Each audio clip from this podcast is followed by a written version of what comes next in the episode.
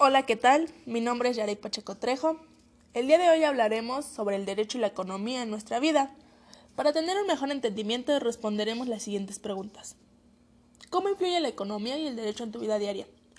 Realmente todos los días desayunamos, comemos y cenamos, es decir, nuestros padres, madres o incluso nosotros llevamos lo indispensable para la alimentación a nuestros hogares, es decir, ellos nos dan un techo y una comida para sobrevivir, lo cual a todos tenemos derecho.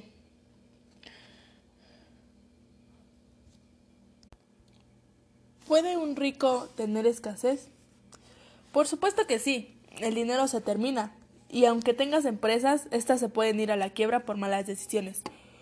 Un ejemplo, un señor tiene dos familias, tiene un hijo, tiene hijos en cada familia. Por supuesto que las familias no lo saben. Uno de sus hijos se entera y crea su propio negocio, para lo cual su padre le quita para lo cual a su padre le quita todos los clientes y lo deja en la quiebra.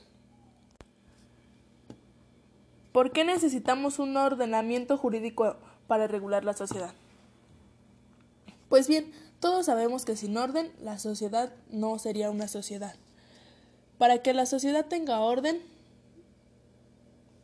necesitamos leyes, para que esta sea una sociedad civilizada. Explica la siguiente frase. Necesidades infinitas, recursos infinitos. Quiere decir, entre más necesidades tengas, menos fuentes para solventarlas tendrás, es decir, se agotarán los recursos. ¿Qué problemas legales trae consigo la frase anterior?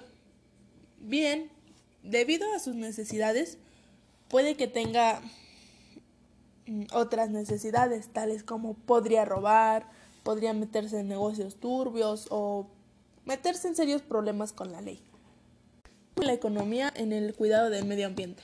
Realmente influye mucho. Con ahora las nuevas tecnologías se puede dar un mejor cuidado al medio ambiente y con los avances ayudan mucho. ¿Qué normas impondrías en tu comunidad para dar al cuidado del medio ambiente en tu localidad? Yo pondría limpiar las suciedades de sus animales cada que estos defequen, cuidar el pasto, las plantas, etc. De igual manera, cuidar el agua. Y yo pondría que si esto no se cumple, se deberá dar una multa de 50 pesos. ¿En tu localidad hay crecimiento económico y desarrollo? Sí, por supuesto que hay.